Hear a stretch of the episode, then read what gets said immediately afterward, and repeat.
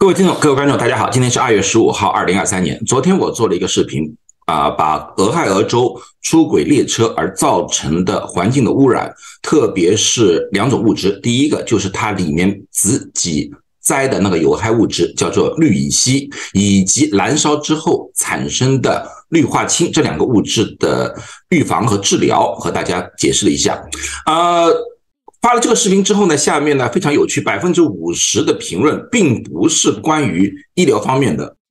而是从各个方面，从政治上讨论的这这件事情啊，甚至有人指责我呢，就是把这件事情里面的一些重要的东西故意隐瞒啊。那么呢，其中一个呢，就是他们所说的一个光气的问题。我说我在视频里面谈过了，它有可能会产生光气啊。那么。他们觉得我没有多说，是为了政府啊故意隐瞒这些情况。那么我今天就用个短视频和大家解释一下到底是怎么一回事情。那些评论员我知道不可能都是化学系的专家来的，特别是有有机化学，呃，他们得到这些信息其实是美国的有一些专家们所提出来的，在报刊里面早就有刊登。第一个就是美国的环境保护所 EPA，他们担心。氯乙烯燃烧之后产生氯化氢和光气啊，这是他们提出来的。另外呢，在当地的一个卡内基梅隆大学的化学教授尼尔多纳什他说过，他说如果说燃烧不完全的话，会产生一种更加严重的东西，叫做二恶英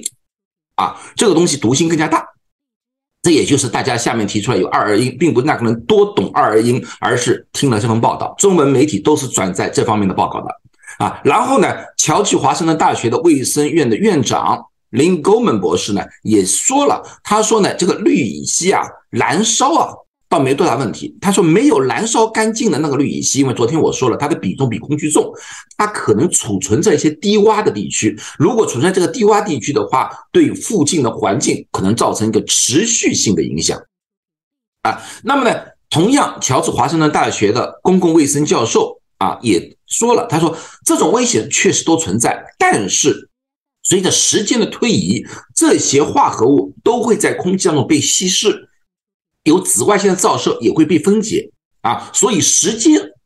以及一个空旷的地方，这才是一个关键来的啊。这些全部都是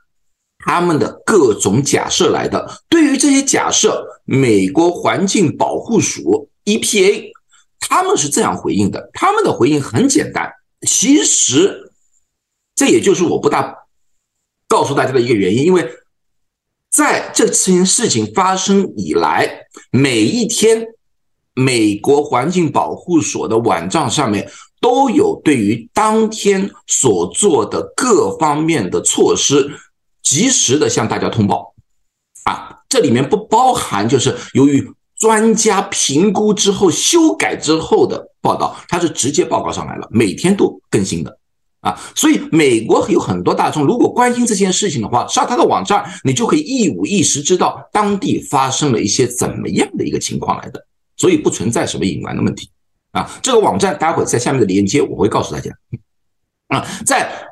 二月四号的时候，就是出轨是二月三号，二月三号他已经派助人进去了，在二月四号的时候，他已经对这些有害物质进行了监测。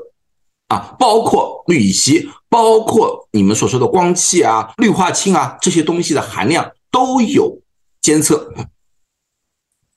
另外，他们也对自己当地的那个水也进行了一方面的监测。那么到了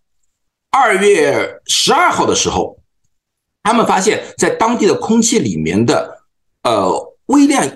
元素，就是微尘，它含量还是有点偏高。其他的东西他们已经找不到有有害物质了。到二月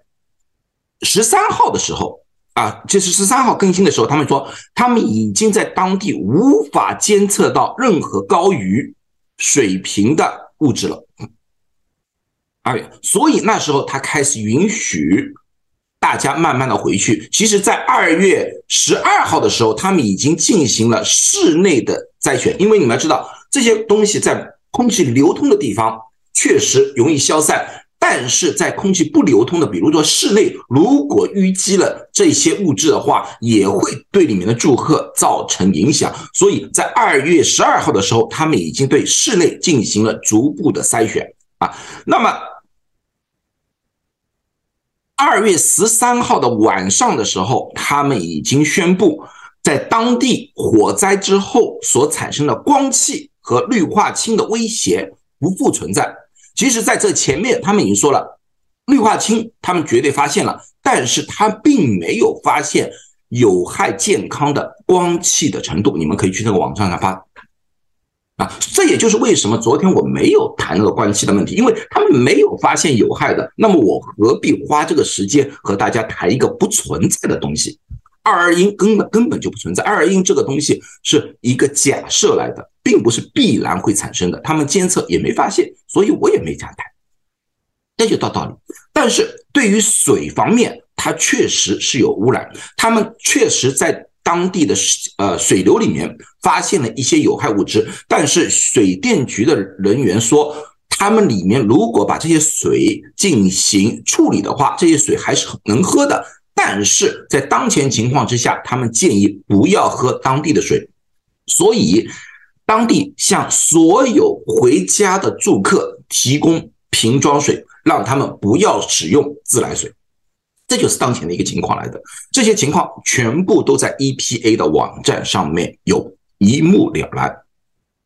啊，OK，那么既然大家说问我光气，那么我就用光气和大家谈谈。光气这个东西，并不是一个自然环境中存存在的东西来的，它是一个化学产物来的啊。所以说呢，它在一般的情况下我们是无法接触到的，但是在我们生产塑料和杀虫剂的时候，会化工产品啊，它是有毒的。在一战和二战的时候都被使用当做一个化学武器。它一般是没有太大的气味来的，但是它比那个空气要重，所以也会降沉到表面，而使人造成窒息，而或者造成各种各样的问题。那么在光气污染的情况之下的话，我们最常见的是咳嗽、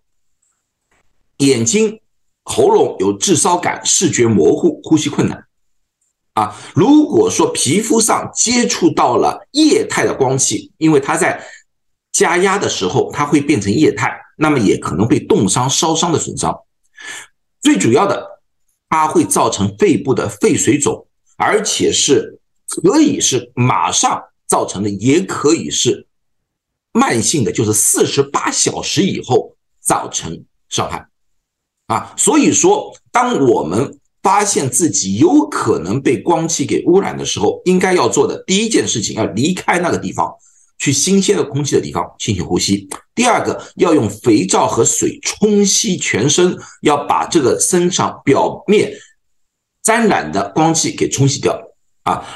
同样像昨天所说的一样，用清水清洗眼睛。如果不小心吞食的话，直接找医生啊，不要自己想办法去催吐，因为你们自己处。处理不了的啊，所以说不小心吞食了光气的话，最好的办法就是马上就医。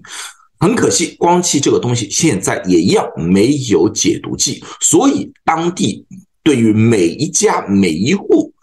室内的环境都进行了各种的测试，而且这一测试要持续一段时间，对当地的水质的监测也会。持续很长一段时间，我希望这次嗯不造成太大的伤害。至今为止没有发现太大的伤害，对于当地的呃动物造成影响，动物保护组织现在也在观测当中，希望也没有对当地的生态造成过度的影响。那么有些人说啊，有好多东西进入到了土壤里面会怎么样？环境保护所对当地的土壤也进行了广泛的取样，特别是沿着河流的土壤，啊，那么我再和大家说一遍。好，最后祝大家都健康。希望今天我所说的回答了昨天那些问题。再三强调，如果你们今天再用政治的方式来评论我这个视频的话，我将不再回复。啊，我这里是一个医学频道，今天这些话对我来说全部都是废话，我其实根本一句都不想多说。谢谢大家。